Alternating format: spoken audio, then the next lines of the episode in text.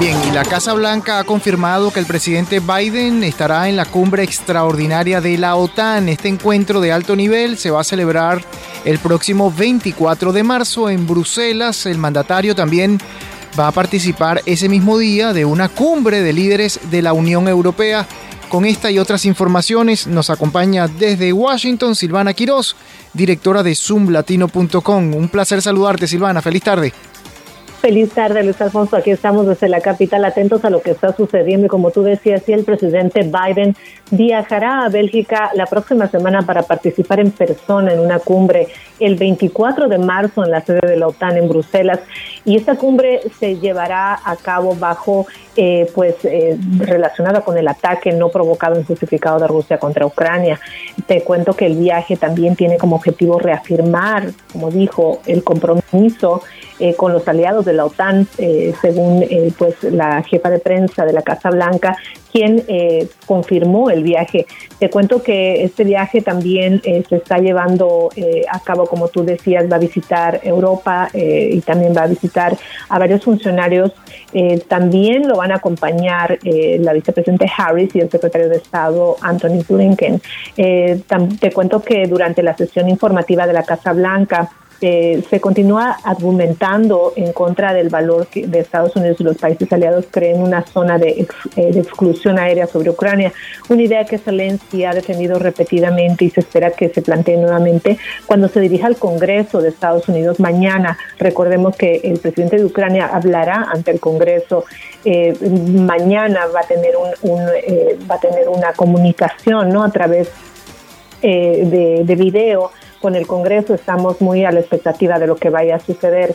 Y por su parte, continuamos con la información de lo que está pasando eh, también en Ucrania y algo que hemos visto y desde acá, desde, desde Washington, desde la Casa Blanca, eh, muy tristes los periodistas, porque acabamos de tener noticias también de que eh, un periodista de la cadena Fox murió en un ataque, ¿no? El camarógrafo Pierre uh, Sarkensky perdió la vida luego de que su vehículo fue impactado el lunes eh, esto ocurrió en Jorenka, en las afueras de Kiev.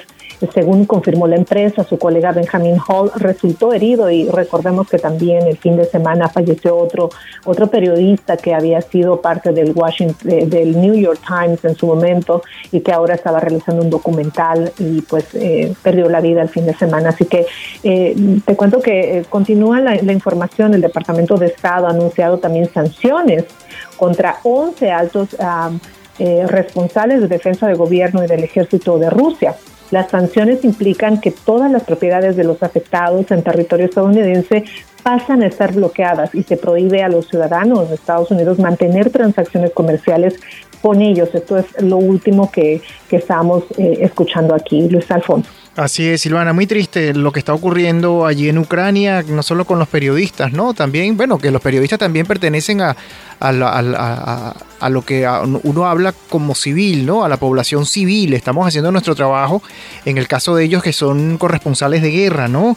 Eh, y lo más lamentable también es que los bombardeos siguen y aumentan cada día más eh, Silvana han destruido edificios residenciales, aeropuertos, iglesias, escuelas y ahora mismo las tropas de Moscú han tomado como rehenes a unas 400 personas en un hospital de Mariupol, que ha sido una justamente de las ciudades más afectadas por estos ataques rusos. Sí, eso es lo que están informando las autoridades ucranianas. Dijo, han dicho, los eh, ocupantes rusos han tomado como rehenes a médicos y pacientes. Uno de los empleados del hospital logró decir esto, informaron las autoridades eh, ucranianas.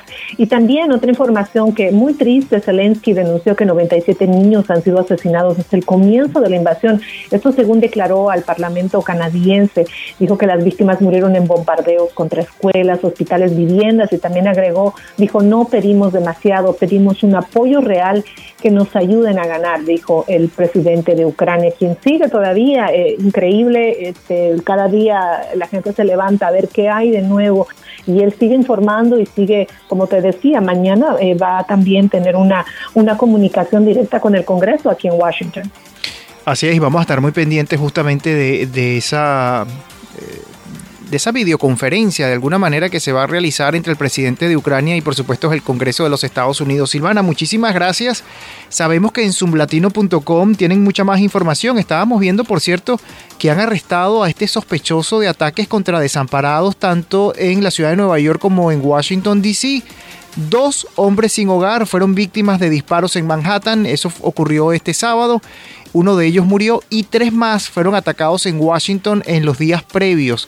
Es decir, que la, información que tenemos es que ya está tras las rejas este, este hombre, identificado además eh, como Gerard Breyard, de 30 años, y fue capturado precisamente en, eh, vamos a ver si citan la ciudad donde fue justamente Em, llevado a ver, tenemos entendido que sí, que fue en Washington que donde fue arrostado, exactamente en Washington DC, en el Distrito de Columbia. Sí, fue en el Distrito de Columbia. Y mira, si le estamos haciendo seguimiento a esa información, pero también quiero invitarte, e invitarles a, que lean eh, la, información porque hoy es un día especial. La Casa Blanca está conmemorando el Día de la Igualdad Salarial eh, y está tomando nuevos pasos destinados a terminar con la, la brecha salarial de género para los trabajadores y contratistas federales. El presidente Joe Biden está firmando hoy martes una orden ejecutiva que está alentando al gobierno a considerar prohibida a los contratistas federales buscar información sobre el historial salarial anterior de los solicitantes de empleo. Muy interesante esto,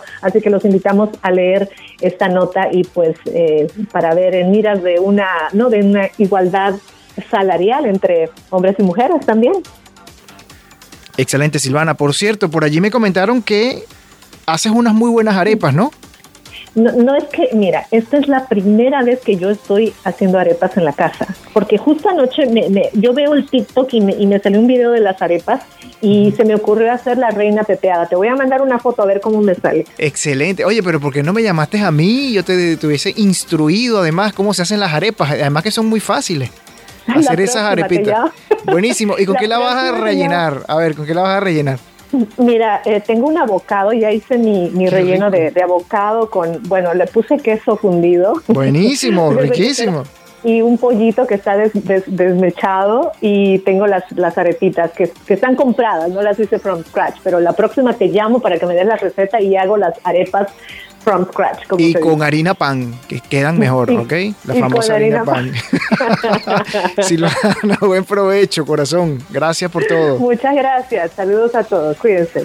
Y recuerden, amigos oyentes, eh, ir hasta la plataforma de zoomlatino.com. Como nos dijo Silvana, tienen mucha información eh, porque ellos también están cubriendo, están haciendo este operativo especial sobre eh, el avance mm, en esta invasión de Rusia sobre Ucrania.